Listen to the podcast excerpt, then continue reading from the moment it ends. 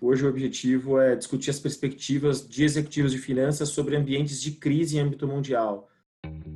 É, só para quem não conhece ainda, é, falar rapidamente sobre a Assets. Né? A Assets é uma boutique, uma consultoria boutique de recrutamento de seleção é, brasileira que atua no Brasil e na América Latina, é, especializada 100% em posições de liderança em finanças, né? em todos os subsistemas de finanças. É, e a gente conduz posições é, em todos os setores da economia real, indústria, varejo, serviços, infraestrutura, é, em companhias de diversos portes, desde pequenas e médias, startups até muito grandes, e também de todas as origens, né, brasileiras ou multinacionais estrangeiras, certo? E, bom, eu sou Felipe Brunieri, né, então sou sócio fundador junto com meu irmão Guilherme Malfi, e nós dois vamos mediar este webinar, E, e, e, fazer um pouco das perguntas para os painelistas, né? É, a ideia desse webinar foi trazer um pouco da visão de fora é, do país né, sobre a gestão de crise na área de finanças. Né? Então, como que o, o CFO é, e as respectivas áreas de finanças estão lidando com a crise. Invariavelmente, a gente vai acabar falando sobre o Covid, mas a ideia é falar sobre crises em geral. Né? É, e como que e quais as transformações que, que a crise está impondo para a área de finanças ao redor do mundo. Por isso que a gente chamou um representante de cada região, né, Guilherme? Exato. É, diferente do que vem sendo fortemente debatido no mercado, hoje o objetivo é discutir as perspectivas de executivos de finanças sobre ambientes de crise em âmbito mundial. É como, como o Fê falou, claro que essa, essa crise do Covid é a bola da vez, é, e por esse motivo estamos muito honrados em receber, então, apresentando agora a Alessandra Segatelli, CFO da Pearson Education para América Latina. É, Felipe Leite, CFO da Sephora na Espanha, direto da Espanha, e a Graziela Lima, CFO da White Nutrition na China. Eu não sei se eu falei certo o nome da empresa, Grazi, qualquer coisa você me corrige aqui também. Tá certo. tá bom. Explicando um pouco a dinâmica, cada convidado, então, terá dois minutos para realizar uma apresentação pessoal. Uh, e depois dessa apresentação, nós vamos abrir para as perguntas direcionadas, tanto eu quanto o Felipe, a gente vai direcionar para cada CFO e aí cada CFO terá dois minutos para responder, mas depois com comentários de um minuto e meio, mais ou menos, para os outros dois CFOs. Tá? Então, a gente vai, vai, vai nessa linha. Depois que a gente fizer essa rodada de perguntas e respostas, a gente vai abrir também perguntas para os nossos espectadores. É, então, a gente espera que, que esse conteúdo seja bastante valioso para cada um dos espectadores também. Bom dia para os espectadores, que eu não dei ainda. É, o chat está aberto já para perguntas, tá? então fiquem à vontade para usar esse espaço para tirar dúvidas, trocar experiências, percepções. É, a nossa equipe de comunicação vai selecionar algumas questões para serem respondidas, não todas, né? então a gente vai tentar compilar os principais assuntos. Então a gente pede para vocês encaminharem os questionamentos abertos a todos os participantes. Sejam muito todos muito bem-vindos. Excelente. É, então, vamos, começar né, o webinar, é, como o Guilherme falou, dando dois minutos para cada CFO se apresentar, né, falar um pouco da, da, atuação, da carreira, e aí depois a gente começa as perguntas de fato, por ordem alfabética e porque primeiro são as mulheres. Né? Vamos começar com a nossa representante da América Latina, a Alessandra Segatelli. Ale, seja muito bem-vinda, fique à vontade para contar um pouco aí em dois minutos a sua história. Obrigada, não, uma honra fazer parte é, desse webinar. Bom dia a todos. Venho ah, trabalhando na área de finanças há mais de 20 anos, é, muito voltada para o mercado de consumo, então eu passei por empresas, muitos M&As, então vou falar os nomes atuais das empresas, então PepsiCo, ah, passei por Diageo, passei por Danone, passei por serviços Disney, é, e atualmente eu trabalho na Pearson, que é uma empresa global de educação. É, a área de Latam na Pearson a gente divide em três, é, três regiões, eu diria, mas temos quatro principais hubs fora a parte de ELT Estados Unidos que a gente lidera também. Então, quando a gente fala de América Latina, a gente fala de consolidação de 33 países, mas em, é, em quatro hubs principais. Aí, obviamente, Brasil, que representa quase 60% da receita da região. Aí a gente tem Argentina, Colômbia e México.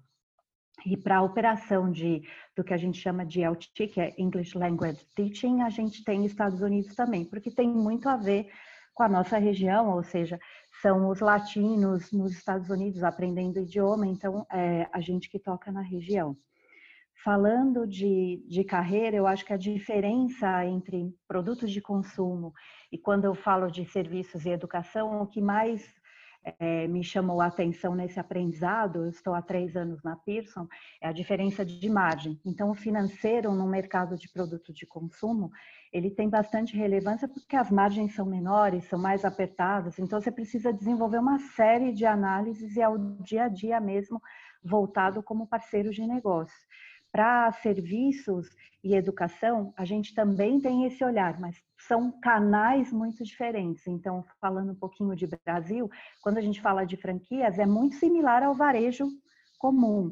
Quando a gente fala de K12, que é ensino fundamental até ensino médio, e Higher Ed, é outro mercado, é outra formação de preço.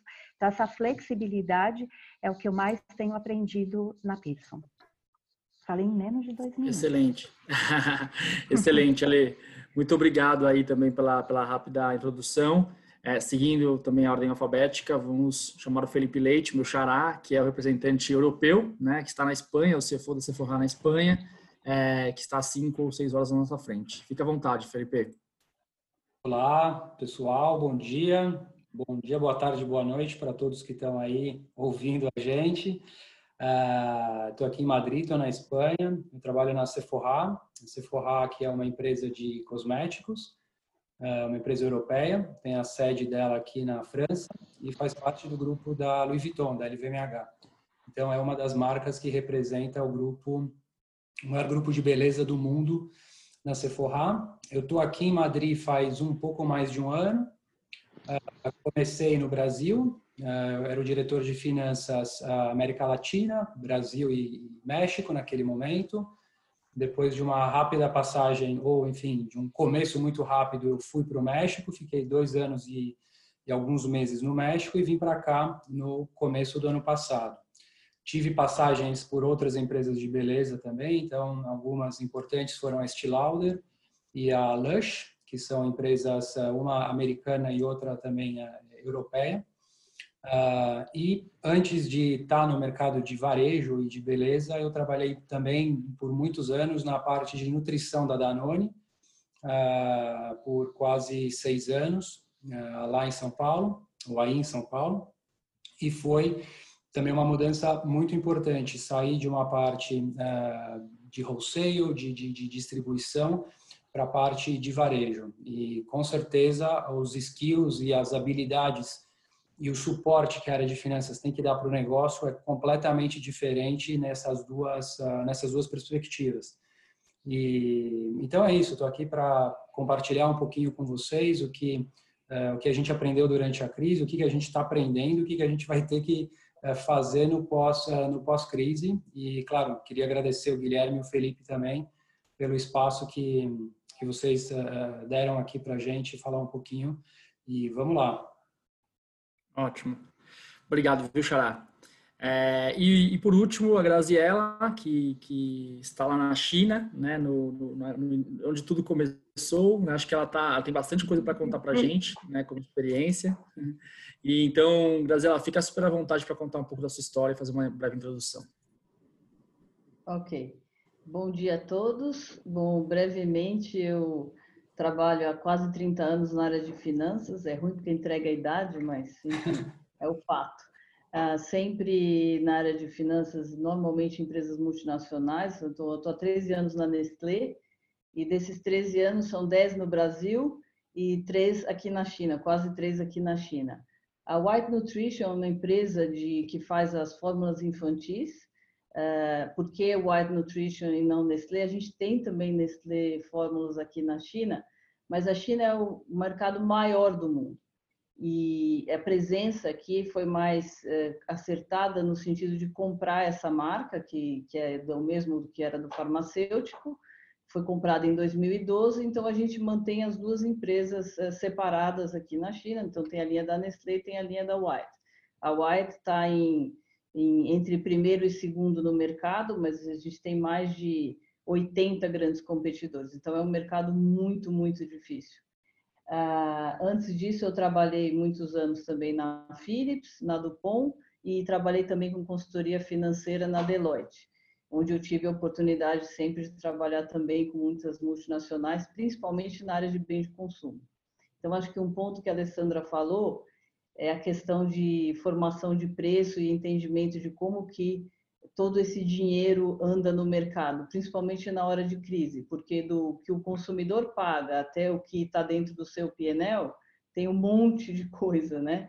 Inclusive os investimentos que você faz. Então, eu acho que a grande, o grande aprendizado da crise é justamente ter esse olhar muito mais para fora de como cada parte da cadeia de valor funciona e reage nesse momento e como você, como financeiro, vai ajudar a fazer a análise de cada pedaço para garantir. Ainda preciso disso? Não preciso? Esse investimento tem sentido? Não tem?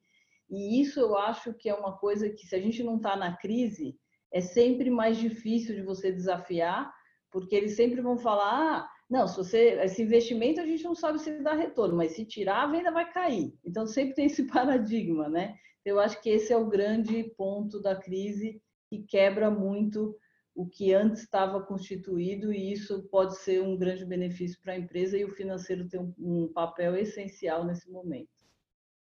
Vamos iniciar então agora a rodada de, de perguntas direcionadas. É, agora começando pela, pela Graziella. Ok. Aqui. É, Grazi, com, com olhar voltado para a sua agenda como CFO, né? em que momento okay. você sentiu, até pegando a China como o primeiro uhum. país que chegou, né, de fato, essa crise, mas em que momento você sentiu que a crise chegou aí, é, que chegou também no seu segmento e afetou as suas rotinas? Né? Então, acho que isso, e, e, já emendando outra, em que momento você teve a certeza de que esse cenário não era algo pontual de passagem rápida? Tá bom. Uh, na verdade, a gente leu as primeiras notícias uh, sobre o, o vírus estar aqui na China como 10, 12 de janeiro. E a gente ouviu, né, sabia do histórico da SARS, inclusive esse hábito de usar máscara existe na China por conta da SARS, porque é uma coisa que eles usam no dia a dia, se a pessoa está resfriada, tal, é, é comum aqui, não é por conta do vírus, já existia. Aí a gente ouviu, né? Então fala gripe na China, a gente já fica meio assim, mas não demos muita bola. De repente, no dia 23, houve o fechamento de Wuhan. Dali, no dia seguinte, a gente já não veio mais para o escritório. E eu diria que em dois dias a gente teve consciência do tamanho do problema, porque o, a questão do, do, do, do governo comunista é que as decisões elas são tomadas e implementadas muito rápido. Então eles fecham, fecham e, e, muda a regra do jogo em cinco minutos. Eles publicam e você tem que ter, efetivamente seguir muito rápido. E a população, como tem uma cultura diferente, respeita isso. Então, imediatamente você já viu o efeito.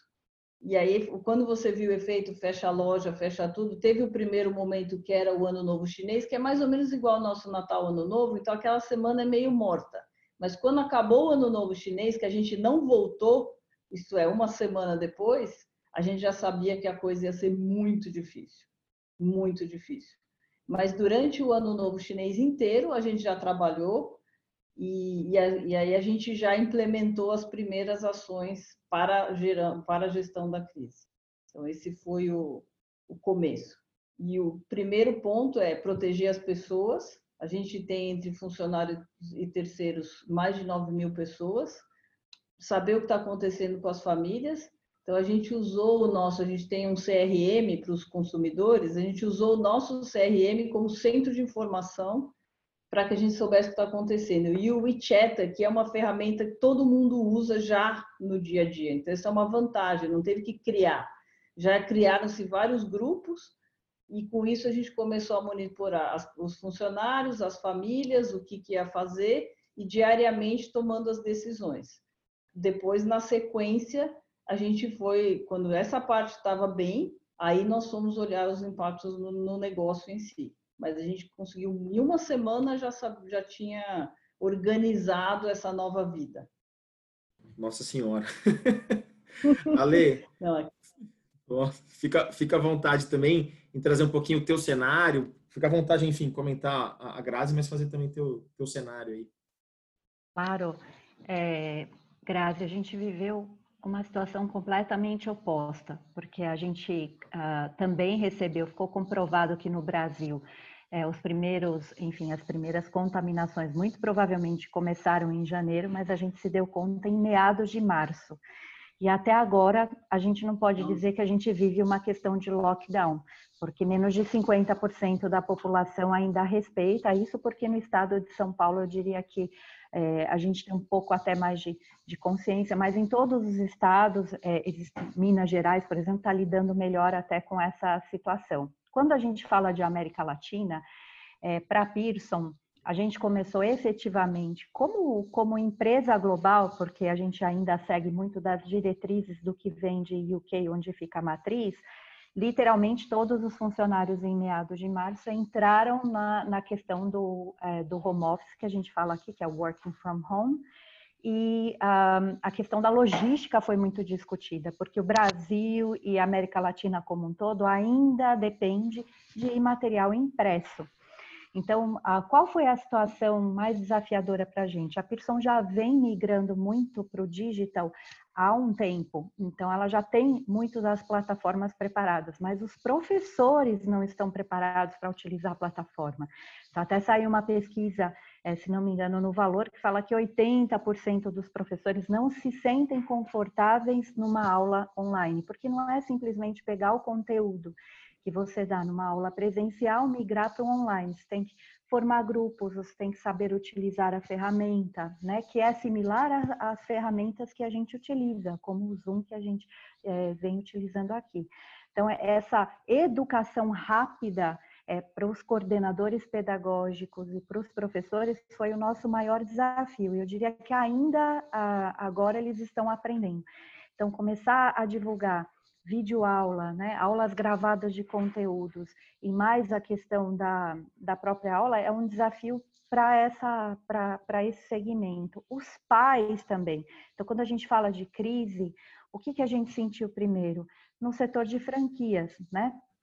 Então, a, de franquias, as marcas mais fortes da, da Pearson são Wizard e Adage Skill. Então, a gente ainda fala de franquias para idiomas, embora Dentro desse canal, a gente já trabalha soft skills, habilidades do século XXI, como complementos ao calendário do aluno. Então, aquele aluno que não estuda numa escola integral, numa escola bilíngue, quer ter o seu complemento, quer aprender o idioma, quer aprender robótica, ele vai numa dessas franquias da nossa, da nossa empresa. Só que é o primeiro ponto que a família corta o próprio adulto. Por quê? Num momento de incerteza e recessão, como a gente já vem observando que vamos vivenciar em América Latina, esse conteúdo de franquias é o primeiro que o, o pai, a mãe ou o próprio adulto ele vai cortar. Então ele demora muito mais é, para cortar o segmento de K12, que é o ensino básico o ensino médio, porque é necessário, não é algo que é, você vai deixar de oferecer para o seu filho, muito em caso de desemprego e tudo mais. Então, como finanças, a gente começou a estruturar muito rapidamente planos de, de apoio. Então, primeiro para franqueado em relação à renegociação, e aí não é só franquia de idiomas, é, a gente também observou isso em outros segmentos, como até o Boticário, que fez renegociações, aprendi bastante também ouvindo. Então, a gente fala muito do risco da inadimplência. Então, por quê? Se o franqueado ele não recebe, a consequência vai é, voltar para mim. Então, eu trabalho muito esse risco da inadimplência e como a gente consegue fazer campanhas de rematrícula. Então, a gente vem estudando várias alternativas de campanhas de rematrícula e desse modelo híbrido que acho que agora os nossos franqueados estão aprendendo a operar. Então, eles já podem oferecer esse conteúdo parcial, quando tudo terminar e, e a operação normalizar, a gente acredita, até depois eu queria ouvir e aprender muito com, com a Grazi, porque do que a gente leu que aconteceu na China no setor de educação, esse híbrido veio para ficar. Então não tem mais só aula presencial, tem é. um híbrido. E eu acredito que isso vai acontecer aqui também. Então nós estamos trabalhando nesse caminho. Falando de América Latina, ainda a Pearson trabalha com modelo de distribuidor muito diferente de Brasil. Então, é isso que me é, exige do financeiro uma flexibilidade, porque enquanto aqui eu estou lidando com franqueado com canal, K12 outro canal, Higher Ed, que é biblioteca virtual, outro canal que eu já não tenho nenhum desafio, porque já é conteúdo 100% digital. É, nos países de América Latina, sobretudo México, Colômbia, eu ainda tenho o distribuidor entregando o material para aquela escola. Eu tenho assessments, tenho o canal corporate, que lá é muito forte, que a gente está aprendendo. E é uma oportunidade para o Brasil, que eles desenvolveram e fazem um trabalho incrível de exames, que é o lado da Pearson Clinical, né, de exames psicológicos. Nos Estados Unidos tem, inclusive, exames para carteira de habilitação, enfim, uma série de assessments, conteúdos de short courses para é, para empresas e universidades. Então, a gente está atacando muito por esse lado e esperando que o calendário retome com uma normalidade, sobretudo nessas três principais regiões. Estados Unidos, a gente vem sentindo, mas é, com uma queda menor. Por quê? Porque a produção é lá, o conteúdo de LTE é feito lá, então eu não, não precisei é, parar muito a operação. Agora que os centros de distribuição lá estão parados, que a gente vem é, trabalhando muito para entender o nosso inventário e se a gente vai ter alguma ruptura aqui e mesmo atendendo o mercado de lá. Mas se eu pudesse resumir, então, Brasil, inadimplência, México também, a gente tem muito essa preocupação da inadimplência, o giro é, retomar a operação e, e, as matrículas, ou seja, torcer para que em franquias isso seja normalizado, pelo menos no segundo semestre, e a Pearson continuou investindo ainda mais nas plataformas digitais, de, de, seja idiomas, né, sobretudo inglês, como essa expansão no canal, no canal corporate e de assessment. Isso é isso. Maravilha. Felipe, fica à vontade. Uh, vamos lá, eu acho que quando começou mesmo a crise, a gente se deu conta, pensando em varejo, como grande parte das nossas vendas elas sempre seguem direcionadas para algumas algumas datas específicas e aqui na Espanha tem muito turismo e muito turismo asiático foi exatamente quando chegou o ano novo chinês e não tinha ninguém aqui então eh, de uma maneira eh, esse foi o primeiro alerta no comecinho de fevereiro. Pela situação que a Itália passou e foi um pouco antes do que a nossa a gente está normalmente duas três semanas atrás do pico da Itália uh, em meados de fevereiro, inclusive o escritório tem muito muito europeu trabalhando. Uma das pessoas que trabalha com a gente é italiana, ela teve que ficar em quarentena, então acendeu ainda mais uma luz de preocupação e o governo foi começando a tomar algumas medidas, eles começaram a se pronunciar um pouco mais uh, constantemente na, na, televisão. A primeira medida foi cancelarem as aulas das, uh, do ensino infantil, meu, meu filho já não tinha mais aula, isso já foi no final de fevereiro, uh, e justo nessa semana foi quando eles decretaram o fechamento total do país. Então, escalou mais ou menos em umas duas, três semanas para esse movimento super rápido. Aqui na Espanha a gente tem 140 lojas, então imagina de um dia para o outro você tem que fechar 140 lojas, Uh, são mais de mil funcionários dentro do escritório e dentro de loja que a gente tem. Todo esse contingente uh, de pessoas do dia para a noite estava indo para o escritório ou para a loja e, não vai mais.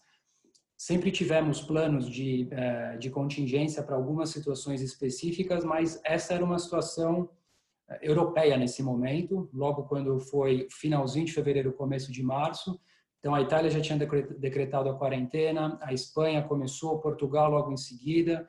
Ah, então, todos os países foram sistematicamente fechando lojas e culminou, claro, com o fechamento da França, que é a nossa matriz, o que foi o grande problema logístico para a gente, porque eu não vou ter produto, tudo bem que as lojas vão estar fechadas, mas eu tinha um e-commerce. Então, o nosso e-commerce aumentou cinco vezes de tamanho e por outro lado você também entra no mesmo gargalo logístico porque você tem pessoas trabalhando no centro de distribuição os seus eh, suas empresas de transporte então a, a nossa reação é, de mudar 100% para o online foi forçosa foi obrigatória então nesse momento é, claro a área toda de finanças vira o chip, a loja está fechada, não tem o que fazer, vamos recolher produto, vamos fazer com que uh, essa nova demanda que está vindo via e-commerce seja suprida. Por mais que tivesse grandes problemas logísticos e de entrega, a gente conseguiu reagir de uma maneira muito rápida. Então, tudo escalou de uma maneira não surpreendente, mas a velocidade e os passos eles foram muito abruptos. E, e quando o país fechou, uma semana e meia depois começaram os casos a explodirem. A gente teve uma crise, ainda está tendo uma crise sanitária absurda. É, tudo que vocês viram na televisão, talvez da Itália, porque como eu não estava no Brasil, não estava vendo as notícias, minha família é desesperada, mas o que está acontecendo aí não chegou, é, não sei se chegou a informação Espanha, da Espanha para o Brasil ou para outra parte do mundo, mas foi a mesma da Itália. Então, caminhões levando, enfim, foi uma situação extremamente uh, complexa. Uh, dentro desse momento, uh, departamento todo de finanças e a liderança do que fazer, por sorte, quando a gente olha a, o nosso, a nossa capacidade de financiamento, ela era super estruturada, ela ainda é muito estruturada. A gente olha o PNL, a gente gosta do PNL, mas eu prefiro olhar balanço, ter uh, todas as minhas uh, necessidades cobertas com banco, parceiros locais, com a minha matriz. Então, a gente não teve um impacto em caixa, porque a primeira preocupação é pagar essa folha, a primeira preocupação é pagar todos os nossos fornecedores. A gente tem uma reputação para zelar ainda por cima, por ser um grande uh, varejista, o maior varejista de beleza do mundo. Uh, e a gente também se, uh, se, apoiou muito na experiência que a, a, China teve e que o Sudeste da Ásia tinha experimentado no começo, no come, um pouquinho antes da gente, no começo da crise, que tiveram as mesmas situações, fechamento de loja, renegociação de prazo de pagamento com, com shopping ou proprietários de, de rua, porque grande parte da nossa despesa, 50% é folha de pagamento e a outra metade é dentro da, do ambiente de, de, de real estate. Uh, então, claro, é, reagimos muito rápido, como também todos os países estavam passando pela mesma situação, compartilhar e negociar em conjunto ajudou muito uh, a gente nesse momento. Então, uh, continuamos ainda em lockdown, as, as fases de liberar. Ontem a gente conseguiu abrir algumas lojas aqui em Madrid. Por esses próximos 40 dias, pelo menos, a gente espera ter todas as lojas reabertas. Então, é, eu acho que a velocidade e o, e o, chip de que as coisas mudaram e a, as decisões têm que ser extremamente rápidas. Acho que esse foi o maior aprendizado e, inevitavelmente, entender o que está acontecendo com os seus funcionários, com todo mundo que Está em casa, está com filho, passa filho correndo, gritando, trabalhar, mudou completamente a dinâmica de trabalho, horários super uh, estressantes. Questão da educação, os pais que tiveram que, em algum momento, ser os professores dentro de casa, muitos abandonaram, muitos não conseguiram porque era impossível conciliar as duas coisas. Uh, então, foi uh, e, e vem sendo uma troca muito positiva com todos os países que passaram isso na Europa. A gente, por sorte, está tá terminando essa fase crítica tá, tá difícil, mas acho que a fase crítica realmente já passou. Ótimo, ótimo. Felipe, fica à vontade para fazer a segunda pergunta. Excelente, pessoal. Obrigado mais uma vez pelas respostas. Muito interessante entender como cada lugar está tá reagindo. É, e aí, a segunda pergunta, como o Guilherme explicou, a gente vai escolher um de vocês para responder, né, é, por dois minutos. E aí, os outros dois comentam com um minuto, até para a gente é, dar um, respeitar o tempo de todo mundo aqui.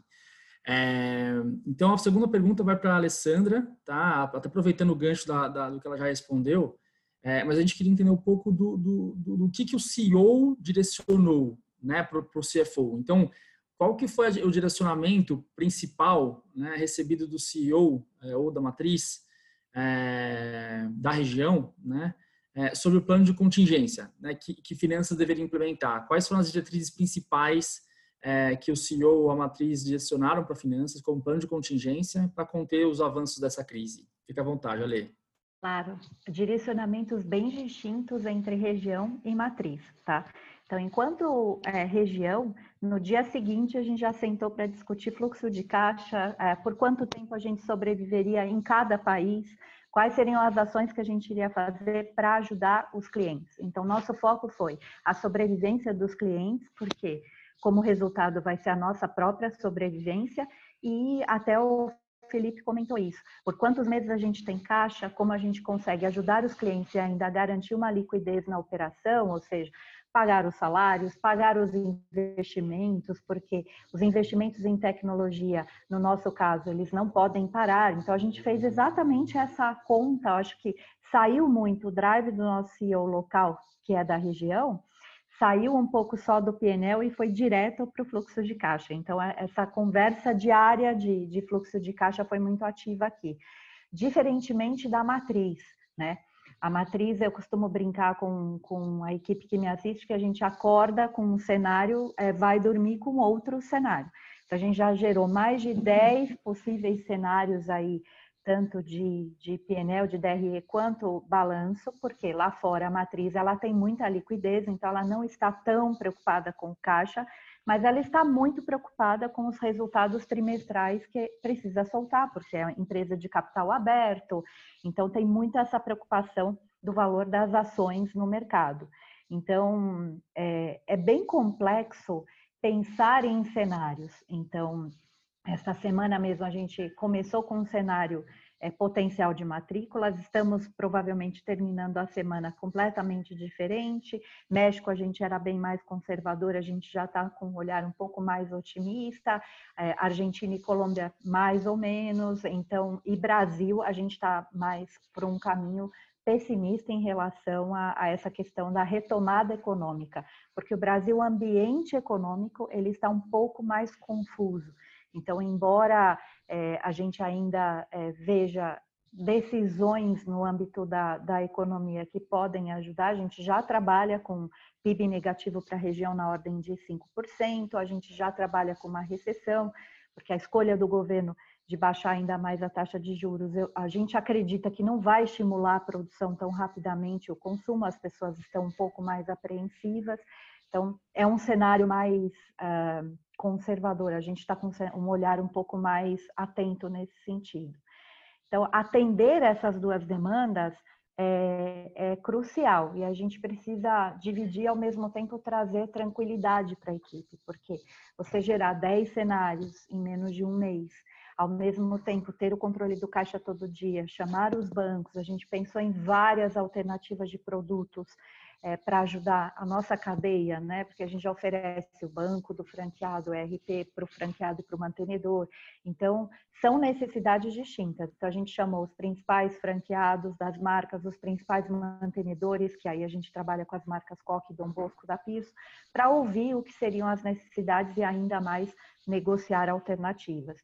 Então, nosso CEO, ele se preocupa muito local com a segurança das pessoas, mas ele trabalha muito para garantir a empregabilidade. A gente gostaria que a última alternativa na Pearson fosse a demissão ou a redução de quadro por conta da, da crise. Então, é, a gente vem trabalhando muito nesse sentido, proteger mesmo a operação, porque a gente acredita que na retomada a equipe vai fazer total diferença e é, garantir um fluxo de caixa para o cliente. Eu senti a inadimplência? Ainda não, é, mas porque nós negociamos maior prazo para os clientes. Então, se a operação não for totalmente retomada a partir do segundo semestre, aí eu sei que eu vou sentir mais isso, mas eu já venho fazendo as provisões complementares de FRS 9, a gente já renegociou uma série de custos internos, então é muito mais o que seria voltado para operação, para redução do que a gente consegue trabalhar e pensar no que a gente pode fazer para o cliente. Então, produtos de tesouraria, é, pessoal, foi algo que a gente tem dado muito foco, desde seguro, desde é, alternativas de é, créditos, é, créditos. Então, a gente vem estudando várias alternativas, seja com fintechs, bancos tradicionais e seguradoras, para oferecer um pool de serviços aí para os clientes, para que é, a gente consiga trazer um conforto e uma garantia para os pais e uma garantia para aquele adulto também que, é, que é cliente Pearson. Excelente, excelente, Ale. Muito obrigado. É, então, Graziela, se puder comentar um pouco com a Oi. gente também, Oi.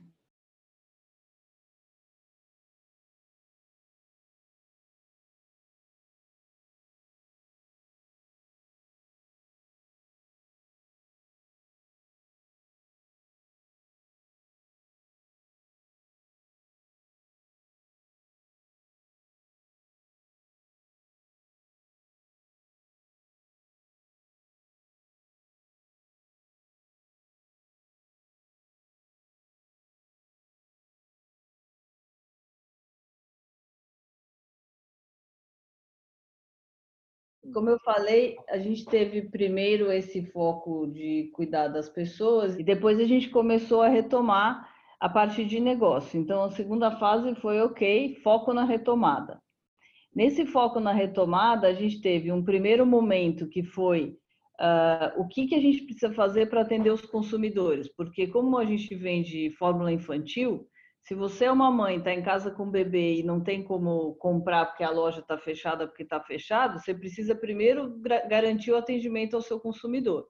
Então a gente conseguiu com várias licenças, porque ninguém podia andar na China. Então mesmo a gente contratou uma empresa de transporte, a única autorizada pelo governo, e implementou um sistema de entrega domiciliar de fórmulas super caro, mas o nosso objetivo é precisamos atender nossos consumidores. Eles não podem ficar com o bebê em casa sem produto. Eu acho que isso foi muito importante.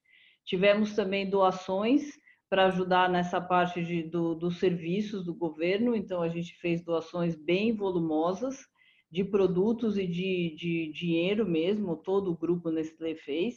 Então isso ajudou também, acho que que foi uma coisa não para propaganda, foi realmente para ajudar. Então, foi, acho que foi bem, bem interessante, a gente se sentiu feliz. Tivemos doações por conta dos empregados, a gente organizou muito rápido um sistema de doação dos empregados e a cada valor que o empregado doava, a empresa dobrava. E tudo isso também foi doado para ajudar as famílias com dificuldade, para a gente ajudar as nossas famílias também em Wuhan. Então, eu acho que teve um, esse sentimento muito positivo de, dessa ajuda, mas relevante realmente. E depois, quando a gente foi para o foco da retomada, Aí começam os desafios, né? Porque a gente tinha os CDs fechados, então a gente tinha equipe que morou nos CDs durante um mês, porque se eles fossem para casa eles não podiam voltar. Tivemos que lidar com um distribuidor, operador logístico. A gente percebeu, por exemplo, que os nossos BCPs não são tão bons quanto a gente pensa. Faltava um monte de coisa. Tivemos que arrumar os BCPs todo dia. E depois a gente foi olhar para a cadeia, né? Porque o que acontece? A gente vende muito produto no que são as lojas que chama aqui Mama Baby Stores, que é tipo um alô bebê, é 60% do mercado. E a gente já era 30% online. Mas uma coisa é o seguinte, aqui não é tão separado.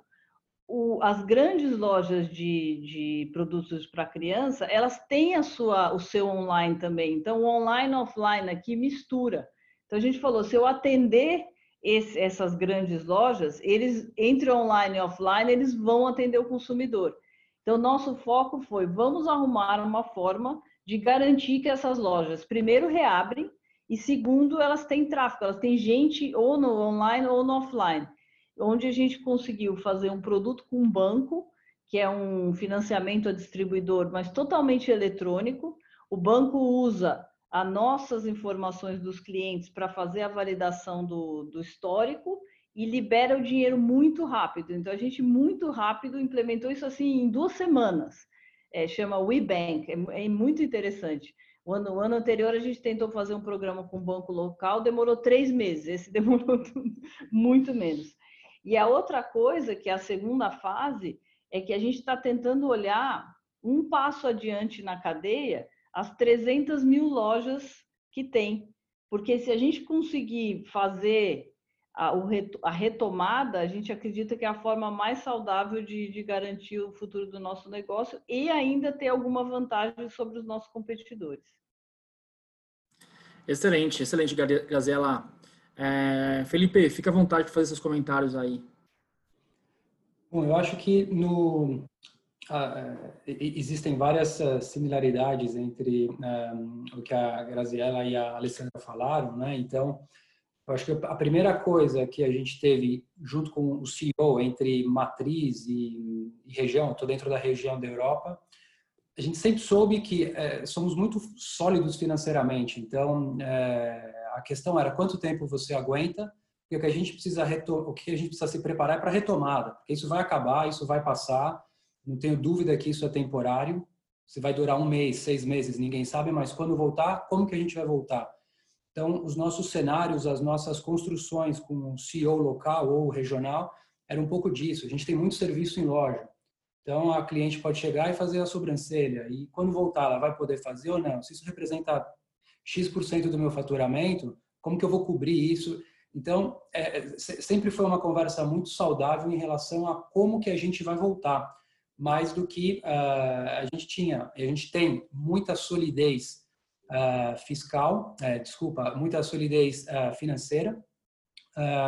temos vários serviços de tesouraria para ajudar os nossos fornecedores, mas como, falando um pouco do BCP, né, como é um, é um, é um, é um processo que afetou o mundo inteiro, e eu já passei por uma crise muito forte no México, a gente teve um terremoto em 2017, fechamos todas as lojas na cidade do México. Então, eu conseguia trazer de outras lojas que eu tinha fora da região da cidade do México para suprir a minha cadeia, podia comprar dos Estados Unidos, mas nesse momento não. Todas as fronteiras fechadas, você não tem de onde pedir, como comprar. Então, rasga e faz de novo, porque realmente não faz nenhum sentido você seguir aquela, aquela direção. Uh, então, a gente trabalhou muito nisso, a gente trabalha muito nisso, e a reabertura para a gente está sendo muito tranquila em relação a, porque a gente também teve 65 dias para programar o que seria essa retomada. Algumas lojas estão abrindo. A situação na Espanha, ela é um pouco uh, peculiar ainda, porque você tem horários de saída, então de manhã você não pode misturar idoso com criança, jovem com idoso, enfim. Então, é, se a gente abre a loja às 10 da manhã e de 10 a meio-dia podem sair só os idosos, os idosos não estão entrando para comprar. Isso, por exemplo, a gente não levou em consideração. Então você vai é, é, você vai ajustando o planejamento. E claro que todo CEO quer ver o depois, o final do ano, como que a gente mantém o Natal, é, o Q4, o nosso último trimestre, ele é o mais importante disparado do que qualquer outro trimestre. Então o pensamento é o que a gente vai fazer no Natal, como que a gente vai manter Natal, Black Friday, enfim, esse mês super e desde o Singles Day que a gente tem aqui, que é uma iniciativa que começou na China também, então, praticamente em novembro e dezembro a gente já considera um mês um mês só, são quase 50 dias que para a gente é um mês é, é, um mês de planejamento. O que, que a gente vai fazer nesse período? Então, é, verão agora na Europa, um super período de turismo, a gente já deu por perdido, porque quem vai vir visitar, quem vai sair, quais são as restrições de mobilidade, de locomoção. Então, tudo isso foi é, junto com o corpo diretivo, e, claro, a cadeira de finanças, quanto dá para aguentar? Então, isso já, já é passado, podemos avançar e ir para a fase 2, que é a retomada. Eu acho que essa é a, é a, é a grande, é a grande percepção e é o grande otimismo, porque a gente sabe que vai voltar, dependendo um pouco das circunstâncias, está voltando. Excelente, pessoal. Muito obrigado aí pela, pelas respostas. Gui, fica à vontade para a próxima pergunta. Ótimo. Eu vou entrar agora numa pergunta direcionada ao Felipe é, que aproveitando até algumas perguntas que eu estava vendo no chat aqui, acho que eu vou dar uma compilada de algumas pessoas também. Então você vai ser minha cobaia, tá, Felipe? Vamos lá.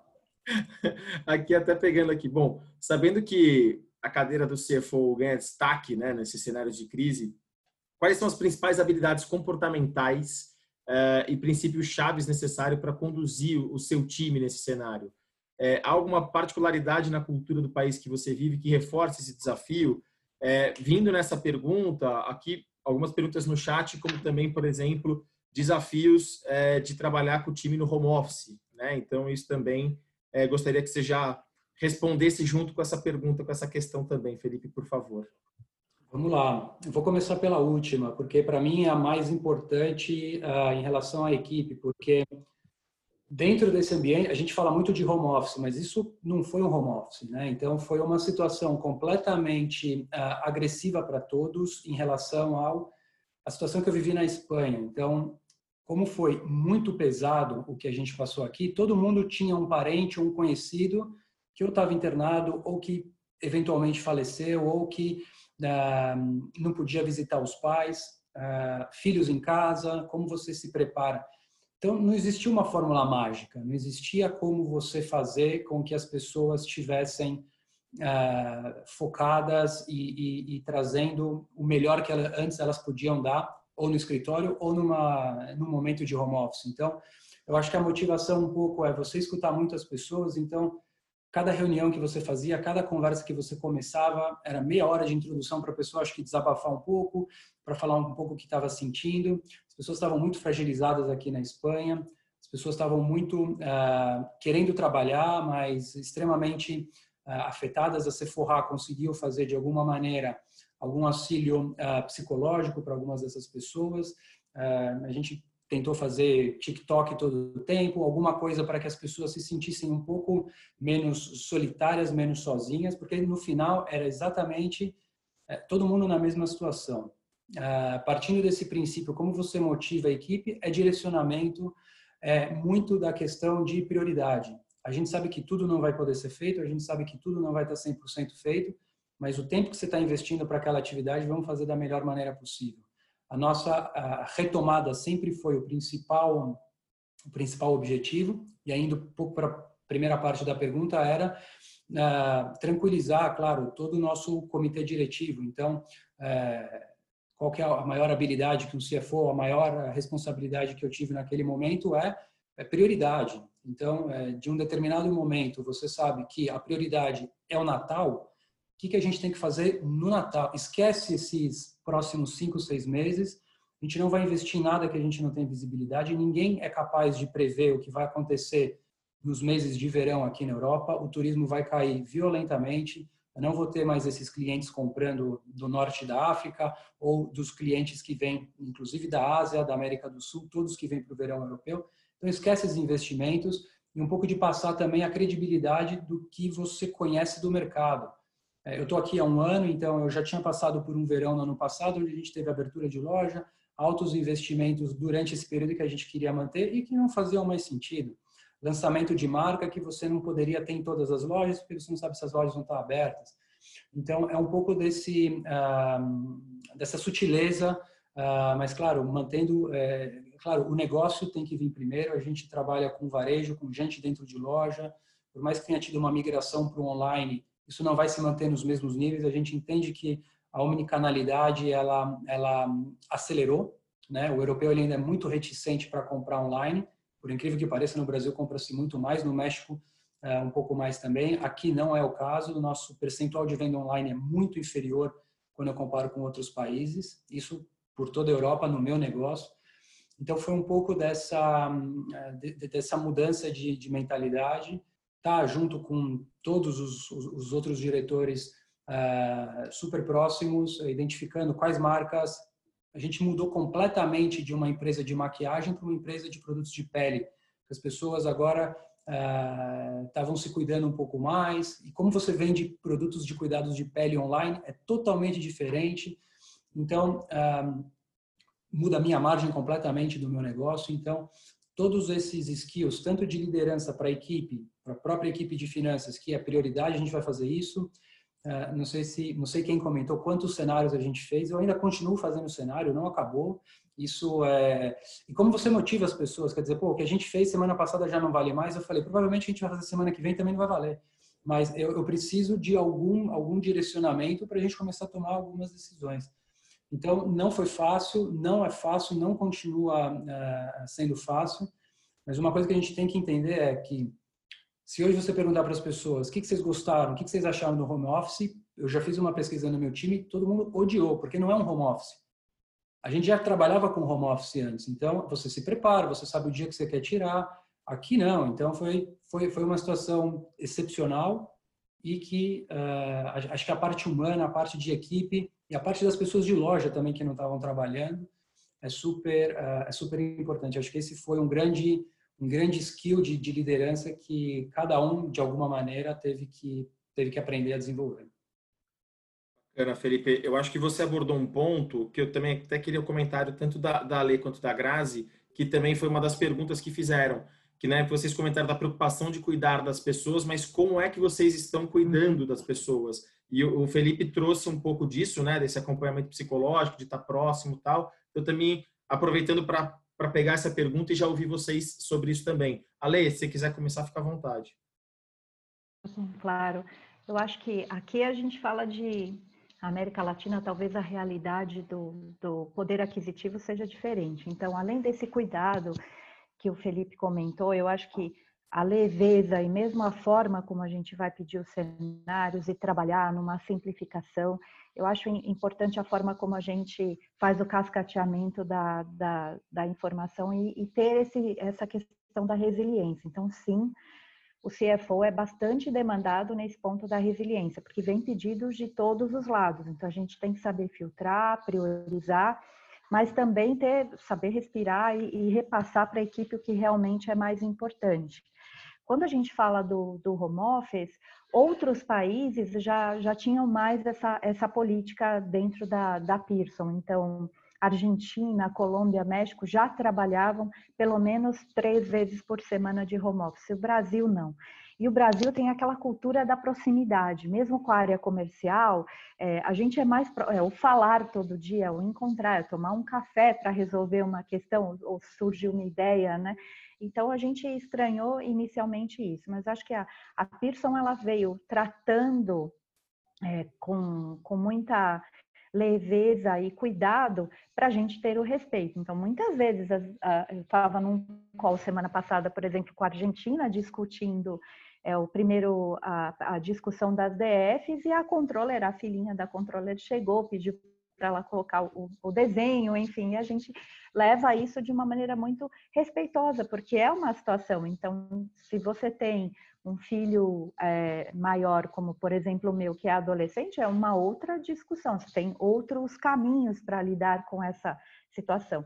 Se você tem várias crianças ou tem filhos pequenos, já é diferente esse cenário. O que eu gostei muito que surgiu dentro de finanças e acabou se tornando uma política foi a, a questão de um plano de apoio, seja para a internet, para mobiliário. Então, parece simples isso, mas nem todo mundo pode ter uma internet é, com a potência que, que é necessária para rodar um, um, um, ERP num fechamento, um módulo de custos do SAP, que é o, o sistema que a gente usa, e na região é, é JD Edwards. Então, você precisa realmente ter uma internet. Muitas pessoas não tinham sequer um, um espaço, uma cadeira adequada para passar nove horas, oito horas trabalhando é, na frente do computador. Todos já tinham notebook, mas esse cuidado é, acabou surgindo é, dentro de discussões entre é, nós líderes de finanças e a gente acabou levando isso para o time de gente gestão que com muito cuidado transformou numa política e houve uma adesão grande. Então a gente tem um apoio agora pelo tempo que durar o lockdown, que a gente também não sabe como vai ser o retorno ao escritório. É, essa é uma grande discussão, se a gente vai voltar no modelo tradicional ou se não. É, é, a gente ainda não tem essa decisão tomada mas sim aqueles colaboradores que precisam de um apoio para ter um plano de internet mais robusto, para ter uma cadeira, um mobiliário, ou mesmo um, um, computador diferente, um note diferente, a gente fez uma política especial para isso. Que aí você não expõe ninguém e ao mesmo tempo essa pessoa vai se sentir com as ferramentas necessárias para poder entregar o seu trabalho. Então, isso foi, foi algo que surgiu dentro de finanças e acabou virando uma política para a região e, e, teve bastante aderência. É, eu acho que é isso. A gente tem as reuniões diárias, o Felipe comentou, né? A gente conversa pelo menos duas vezes por semana, muito para entender como é o contexto, que a gente fala que é, nem é um café virtual, é uma pipoca virtual, que a gente fazia isso uma vez por semana na área, mas eu acho que a, a, acima de tudo a gente é, o que eu falei a resiliência e o cuidado com que você vai é, pedir os cenários a informação é bem importante porque é bem estressante. Se você repassa isso simplesmente você acaba gerando um efeito ruim em cadeia. Então esse, esse cuidado com, com como você transmite ou discute os cenários é bem é bem relevante. Perfeito Ale obrigado. Grazi fica à vontade. Oi Bom, eu vou, eu acho que tem, tem muitos pontos em comum, eu vou, vou pegar alguma coisa que é um pouco diferente. É, acho que a cultura da China, o que eu aprendi nesse tempo aqui, é que a velocidade que eles são capazes de fazer as coisas é uma coisa que sempre me impressiona. Você tem uma ideia, você discute, você implementa numa velocidade que eu nunca vi. É um conceito de assim, põe um avião para voar, depois vai ter uns problemas, a gente sabe, mas a gente arruma um avião voando. Então, é, é uma coisa fantástica, porque o que eles atingem é, num tempo recorde é impressionante, mas isso tem algum, algumas consequências, principalmente para as pessoas de finanças. Eu sempre falo que aqui às vezes é catch me if you can, né? Eu fico tentando correr atrás para pegar os problemas que a gente não enxerga, porque faz tão rápido que não enxerga. Então, eu vejo que, como financeiro, duas coisas eu tive muito clara. Primeiro, eu tive que estar disponível 24 por 7, porque se você não está disponível, eles precisam fazer alguma coisa, eles vão fazer e depois vão pedir desculpa que fizeram sem autorização. Então, é como que a crise justifica tudo, e isso eu falei de jeito nenhum. Então, isso foi muito importante, porque eu falei, eu estou à disposição, não tem razão para passar por cima de, de controles ou aprovações. A gente vai fazer de uma forma alternativa, mas elas não deixam de existir. Eu acho que isso foi um ponto bem importante, porque alguma, e algumas coisas que aconteceram que não deveriam ter acontecido, eu fiz voltar para trás, mesmo com muita reclamação. Mas isso eu acho que também deu um tom certo no. Né, a crise não justifica tudo. E uma outra questão da equipe, é, a gente, como eu comentei no começo, a gente tinha esse contato do CRM para saber qualquer situação da família. E aí cada time, por exemplo, se tivesse uma pessoa de finanças com qualquer problema na família ou, ou na própria equipe, eu saberia imediatamente. Então a gente organizou isso mas de qualquer forma, diariamente eu falava com todo mundo, a gente sempre usando o WeChat, é muito comum aqui, então isso foi fácil. E para saber primeiro, vocês estão bem, a família está bem, precisa de alguma coisa. E quem estava morando nas áreas mais difíceis, que eu tenho uma parte da equipe que estava, a gente mandou máscara, mandou medicamento, mandou tudo pela empresa. Mas por quê? Porque a empresa se organizou e a gente podia atender essas pessoas de uma forma diferenciada. Então, arrumou remédio para familiar, internação hospitalar, eles se sentiram muito agradecidos com esse apoio, né? Então, eu acho que isso deu uma segurança, assim, porque às vezes as pessoas não têm tanta condição, mas sentem que a empresa tendo condição é um benefício, porque apoia não só ela, como também a família.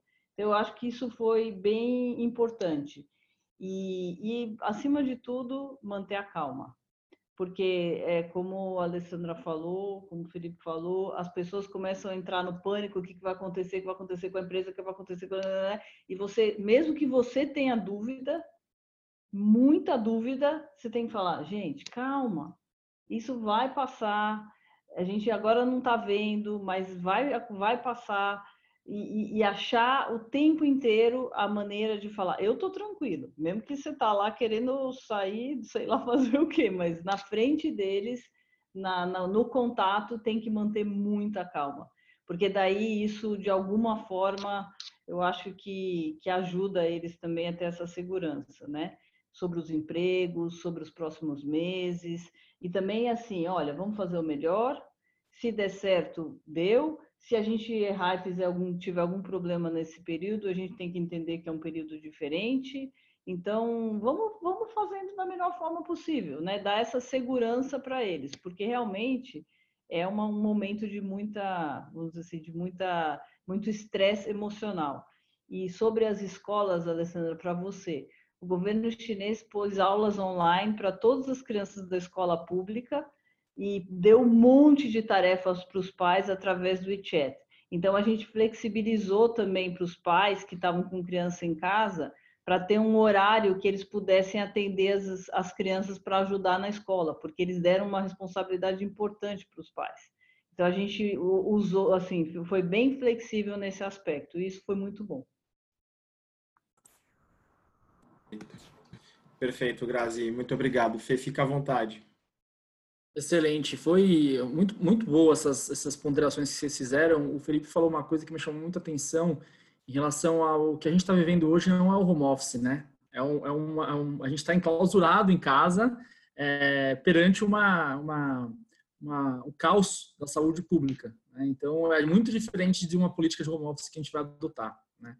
Mas, enfim, até é, é indo para a última pergunta da Assets aqui, é, e também consolidando com algumas perguntas que vieram pelo chat é, também, eu queria ouvir um pouco mais do pós-crise, né? Qual é a expectativa de vocês é, uhum. depois da crise, né? Tanto em relação à retomada da economia, né? Como é, como é, que vai ser o ritmo de retomada, né? Nos negócios de vocês, então um ambiente mais econômico, mas também com viés um pouco qual que vai ser o pós dentro da área de finanças, né? Tanto em relação à agenda quanto em relação ao dia a dia, que vocês acham que, que, o COVID, que a Covid mudou né, em relação ao dia a dia de finanças e como que vai ser a retomada da economia em cada um dos negócios? Fique à vontade, Grazi. Como você está já, já na, com a mão no microfone aí, fica super à vontade para começar, tá?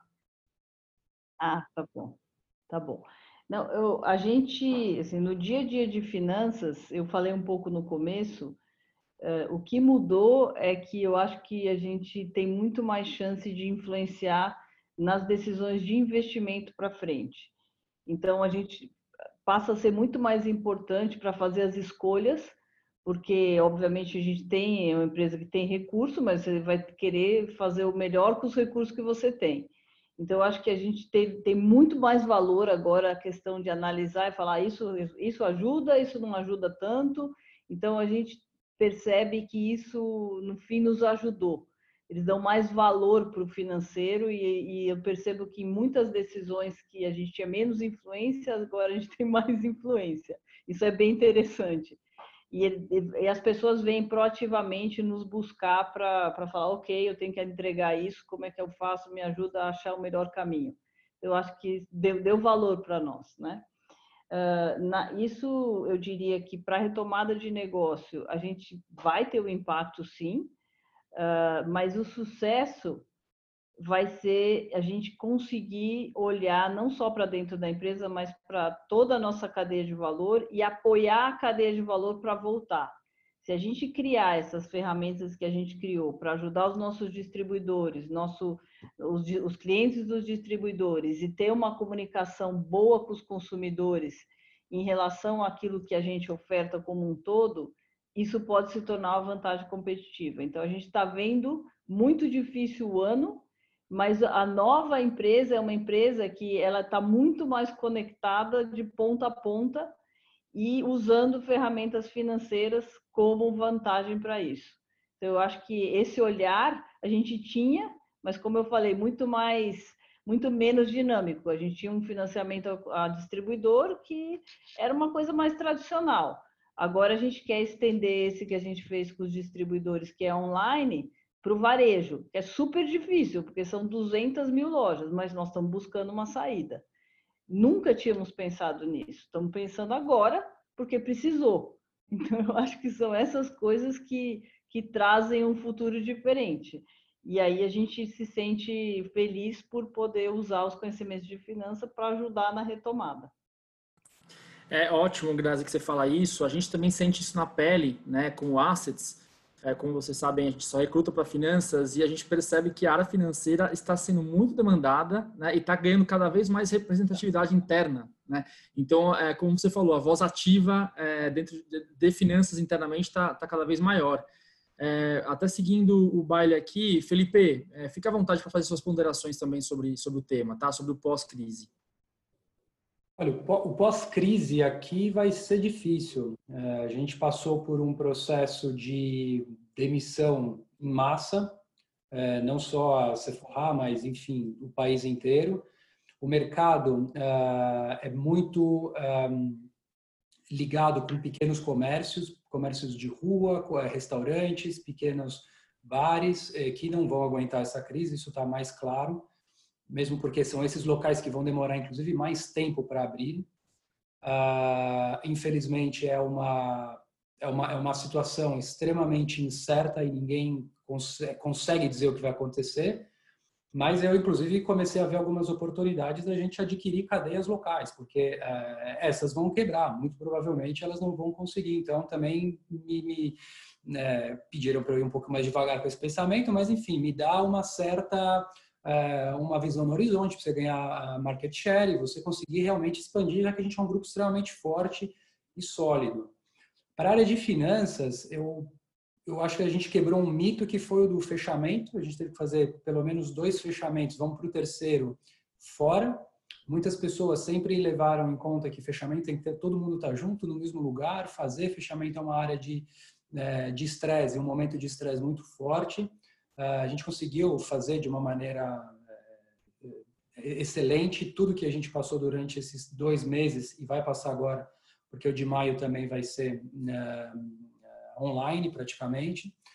Uma das coisas que eu acho que vai acelerar muito, e a gente já estava trabalhando aqui, é robotização de alguns processos. Então, desde o ano passado, quando eu cheguei, uh, ainda trabalhava-se muito com processos que não geram nenhum valor agregado, quer dizer, que você pode é, simplesmente substituir por um robô e esse robô trabalhar, a gente fala quando eu comecei a implementar isso, que ele não é o, é o mais rápido do mundo, mas ele trabalha 24 horas por dia. Então, você consegue uh, fazer o mesmo trabalho e as pessoas têm a, a sensação que, a partir do momento que você tem esse, esse trabalho pronto, você pode analisar e pode gerar muito maior valor e pode influenciar as outras áreas. Então, eu acho que mercado em si vai ser super complicado, vai ser hiper complicado, na verdade. Eu tenho muita expectativa que a área de finanças ela vai se reinventar um pouco nessa questão de tecnologia. Ela tem que se reinventar porque é, existem e vão existir demandas cada vez mais importantes para a área de finanças. Sempre foi uma área que, para mim, sempre teve no front office, nunca teve ali só de suporte, mas era um, uma das mais importantes junto com o departamento de vendas aqui, falando do mundo da Sephora. Uh, eu acho que vai ser um bom momento para adaptar essa nova realidade de tecnologia, de informação, de, de uh, integração, inclusive, de, de, plataformas que hoje não estão integradas por sistemas diversos que a gente tem. Finanças trabalha com sistema, departamento de marketing ou oferta trabalha com outro, enfim, e recursos humanos, inclusive, a parte de pessoas foi muito importante nesse momento. E a gente viu que estava todo mundo um pouco cada um uh, desconectado. E fazer essa junção de informação, voltando um pouco na questão da, da, das pessoas, era o que estressava as pessoas. Então, uh, eu, eu, eu, acredito plenamente que isso vai ser uma nova realidade no pós no pós-crise. Essa tecnologia, essa capacidade de uh, automatizar vários processos que hoje a gente tem ou por planilha de Excel ou por qualquer outro sistema arcaico que hoje a gente trabalha. Excelente, Felipe. Você sabe que a gente está vendo isso um pouco na Assets também. A gente está é, tá concluindo alguns projetos 100% virtuais. Né? O candidato não foi em nenhum momento na empresa e nem conversou com ninguém pessoalmente da companhia e está aceitando proposta. Então é uma mudança de mindset mesmo, ainda mais para o brasileiro, né, Ale? Como você falou, que o brasileiro é um pouco mais touch, né? Um pouco mais, ele gosta de, de, de contato físico. Então tá todo mundo se reinventando. É, Ale, faz só os últimos comentários aí também é, em relação a esse tema do pós-crise. Claro. Acho que o pós-crise para a gente, a gente está trabalhando com, falando economicamente, como a Pearson vai encarar isso, a gente vem desenhando mesmo um cenário econômico em V. Então, a gente tem a, a, uma questão mais liberal, da, uma visão mais keynesiana, eu diria. Então, por quê? Porque a gente está tomando como base o que foi o pós-crise de 2008 do subprime, a gente meio que fez um, um apanhado de duas crises o que foi a crise de 2008 para a região e mais no caso do Brasil, o que foi a crise de 2018 dos caminhoneiros, que impactou demais a logística e a gente depende muito do transporte rodoviário. Então, uma junção de, desses dois é, dados históricos ainda nos leva a imaginar que isso vai retomar. Então, claro, vai ter uma esse ano vai ser um ano bem mais desafiador, mas a gente já tem um olhar mais otimista para o próximo ano. O que, que tem de positivo nessa crise. Como eu comentei no início, as escolas sempre contaram com as ferramentas digitais, mas usavam pouco. Então, essa crise meio que forçou as escolas aprenderem a utilizar as ferramentas digitais. Eu entendo que esse é um caminho sem volta, então cada vez mais as escolas vão fazer uso. Grazi, obrigada pelo, pelo ensinamento, por compartilhar, é muito do que ela trouxe. Acho que já tem essas ferramentas online, elas não vão desaparecer. Então, que bom que, é, é uma pena que seja numa crise, mas que bom que isso vai ajudar as escolas, os professores, os coordenadores, eles estão aprendendo a utilizar as ferramentas. Quando a gente fala de finanças, eu concordo que a gente precisou acelerar e até utilizar a criatividade para trazer outras ferramentas financeiras, né? É, além do que é o tradicional. Então, o que eu comentei de outros modelos de, de, de opções de tesouraria de produtos, eu acho que isso é bem importante.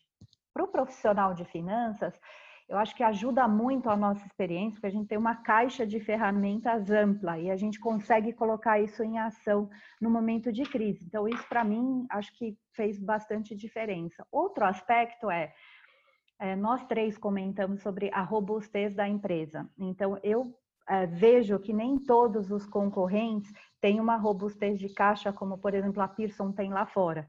Então, é, isso traz uma segurança para os clientes, porque eles sabem que se eles precisarem de um apoio, enfim, a Pearson tem uma robustez e talvez nem todos vão sobreviver nessa crise é, por conta disso. Essa, essa segurança que uma multinacional às vezes traz para o mercado é, é bem importante.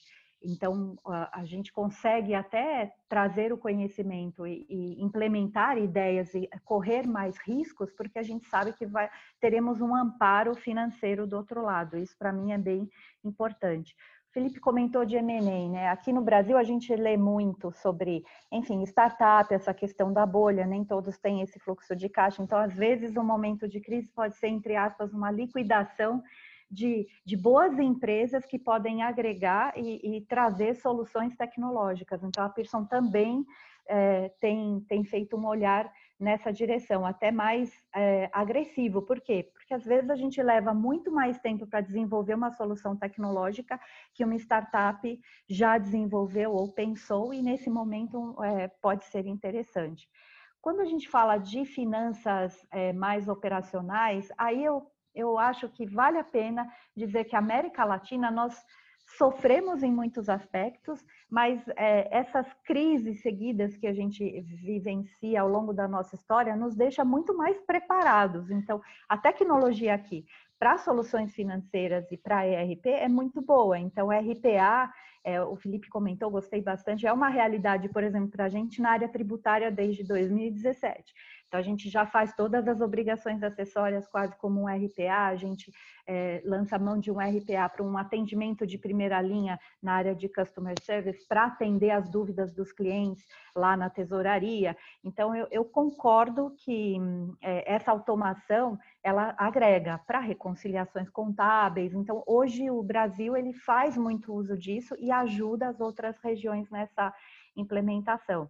Então, isso, é, isso também é de grande benefício. Então, a, a mudança em tecnologia, ela veio para ficar, mas acho que muito mais vai afetar o consumidor final, que ainda não tinha aquele contato, do que propriamente a empresa que já fazia um uso massivo aí da tecnologia. Excelente, Ale. Muito obrigado, Felipe e Grazi também pelas ponderações. Gui, fica à vontade. Ah, maravilha, pessoal. Até para respeitar um pouco o tempo, a gente agora vai partir para. E também, como a gente já fez algumas perguntas aproveitadas de pessoas que perguntaram aqui, eh, a gente vai fazer uma pergunta agora do, do da turma do, é, que está assistindo a gente, é, e depois a gente até fecha para a gente respeitar mais 15 minutinhos. Eu estou até acompanhando o relógio da Grazi lá da, da China aqui, está tá ajudando bastante. É, e eu vou direcionar essa pergunta que veio fazendo uma homenagem ao nosso presidente do conselho, Maico Morel, que quem trabalhou na Deloitte conhece ele muito bem, e, e ele fez a seguinte pergunta: é, sabemos que os CFOs estão particularmente sob enorme pressão na crise, né? É, nos centros de, de, comitês de crise. Como, como vocês estão lidando pessoalmente com a pressão no dia a dia? Fiquem à vontade, vamos começar. É, Felipe, fica à vontade. Bom, ah, a pressão, a pressão nesse momento é mais direcionada ao que a gente vai fazer depois. Então, é, eu acho que a velocidade, a adaptação ao que é, você pode trazer de novo nesse momento, algo que ninguém está pensando. particularmente no caso da Sephora, como eu comentei antes, é como que a gente consegue proteger o nosso Natal, como que eu consigo, dentro dos escassos recursos que me sobraram, porque foi, uma, foi um ajuste de, de despesa colossal. Uh, como é que você consegue me garantir que eu tenho os recursos disponíveis para fazer o que a gente está o que a gente está querendo? Uh, eu acho que um pouco dessa dessa pressão vai diretamente relacionada a você não, nunca pode estar uh, alienado ou longe do que está acontecendo no seu negócio. Ah, desde processos dentro do centro de distribuição. Será que a gente vai conseguir fazer uma Black Friday uh, uh, funcionar? Será que o Natal os produtos vão chegar? Se não chegar, eu acho que é muito dessa pressão que a gente recebe, que eu recebo hoje particularmente, é, é de adaptação, é de teste de estresse. Então, é, no, no, direcionamento do, do, um, do novo. Então, o que, que você consegue fazer melhor, o que, que você vai conseguir garantir para esse período do, uh, do final do ano, que nesse momento uh, a gente não pôde fazer.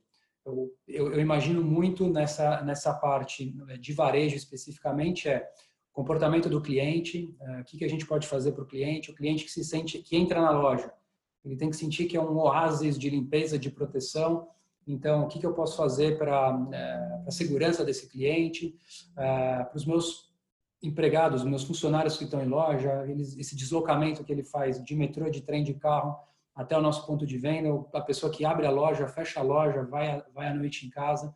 Então, como é que você está protegendo? Quais são os investimentos que você está fazendo para essas pessoas? Foi tudo uh, de uma maneira uh, nesses comitês foi as coisas que a gente mais discutiu. Abertura de loja, tinha 15 para fazer por ano, agora você vai fazer uma. Então, dentro dessa uma, qual que você vai escolher? Por que, que você quer essa? E tive que proteger eh, a abertura, é uma oportunidade única. Varejo tem dessas coisas, então apareceu aquele lugar, é o melhor lugar na rua. Se eu não pegar agora, eu vou perder. Estou esperando esse lugar faz cinco anos. Ah, eu tenho que defender mesmo sabendo da incerteza que vai acontecer naquele momento. Então, é um pouco de você um, abrir um pouco os horizontes, ter uma visão 360 do seu negócio, está super perto do recursos humanos, super perto da, da, da, da parte de marketing, que para a gente é muito importante. Então, sim, a, a pressão aumentou bastante e ela foi mais direcionada a essa adaptação. Como é que você, como finanças, consegue se adaptar? O que você está pensando de diferente? Quais os paradigmas que você quebrou uh, eh, para fazer com que isso ainda seja sustentável. Para mim, foi, foi um, um, grande ensinamento, além de gerir equipe. Para mim, é, a, a, distância, né? Uh, motivação, enfim, foram esses os grandes, uh, os grandes desafios. É, Ale, fica à vontade. Acho que, acho que o Felipe colocou pontos bem comuns aí. É, eu penso que como, como CFO para a gestão dessa crise, nesse, nesses comitês de crise, acho que a gente precisa cuidar bastante, ah, enfim, da nossa serenidade. Então, a, acho que a pergunta até vou levar, um, talvez até para complementar, como eu me cuido pessoalmente falando, né?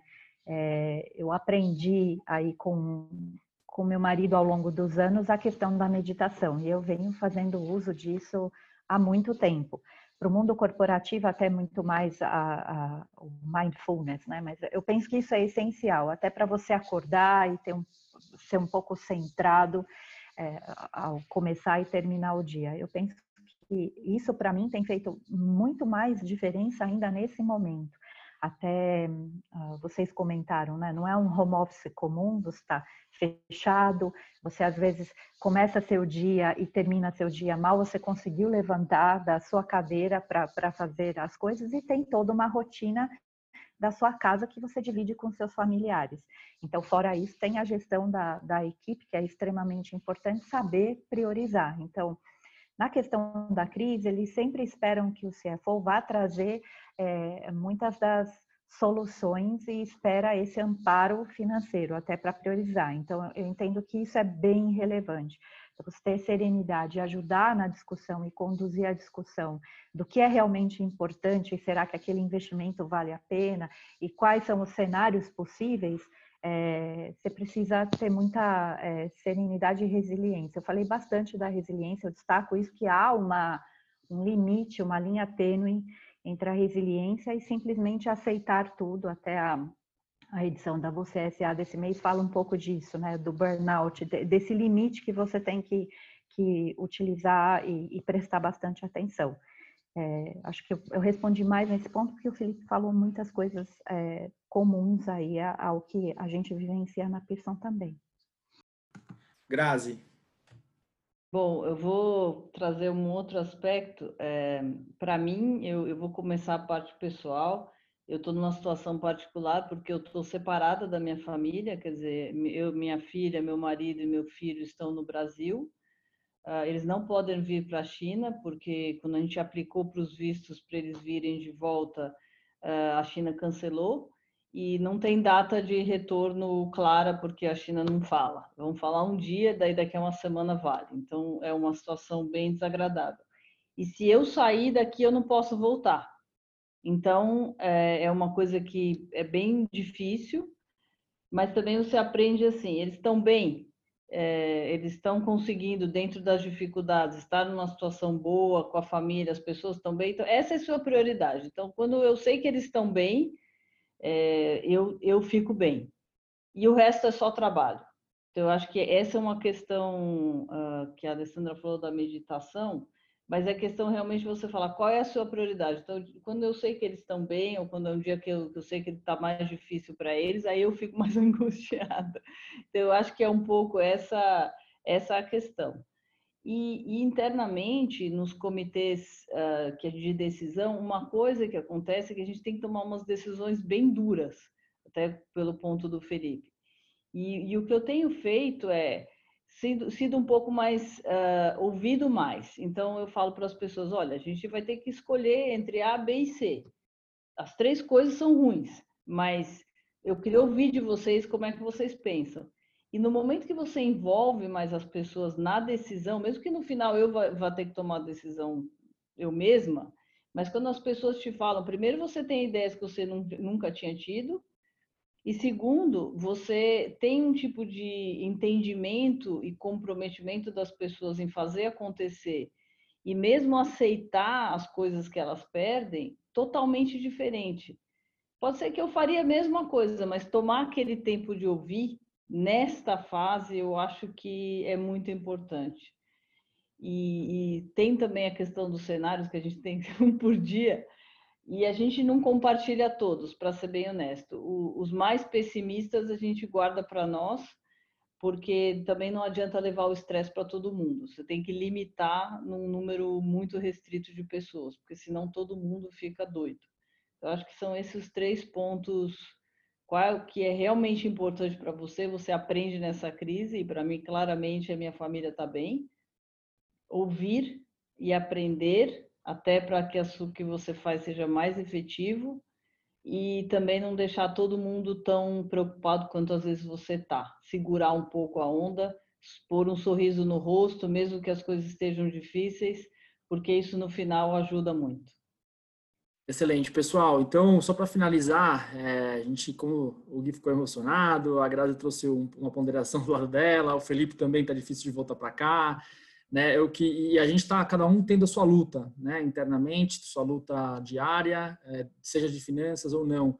Eu queria só que vocês finalizassem 30 segundos cada um, só para deixar um pouco, né, dessa mensagem de otimismo, né? E, e também é, algumas palavras, alguns comentários que vocês tenham para mais, muito mais para a pessoa de finanças do que para o financeiro, né? Que a gente vai passar por isso. Então, é, se você puder começar, Ali, é, fica super à vontade. Acho que é uma palavra de agradecimento. Eu, eu penso que é, o profissional de finanças ele ele consegue lidar com muitas situações ao mesmo tempo. Então eu, eu sinto muita gratidão é, por fazer parte dessa área, mas como ser humano acho que nós conseguimos diariamente ultrapassar muitas barreiras e aprender com isso. Então minha palavra é muito é, a gente sempre tem muito a questão do, do olhar para o cuidado, a gente tem esse perfil de guardião mesmo dos números da companhia, mas a gente também tem um olhar muito humano, então a gente consegue trocar muita experiência. É muito interessante que finanças é comum no mundo inteiro. Então, muitas vezes os nossos desafios são os mesmos em outros países. Isso nos aproxima cada vez mais, porque a gente consegue compartilhar a experiência e, e também é, o dia a dia, essa troca. Então, é, é, muita gratidão, eu sinto muita gratidão pelo, pela equipe que me assiste, pelos aprendizados diários. Gratidão aqui também por esse momento, eu aprendi muito com vocês e eu penso que nós devemos continuar trocando essas ideias e compartilhando conhecimento, é, que cada dia a gente consegue se tornar um profissional melhor. Excelente, muito obrigado, Ale. Concordo com você. Na, a crise também gera oportunidades, né? É, Felipe, diretamente da Europa, aí, deixa seus últimos comentários e, e sua, sua, mensagem.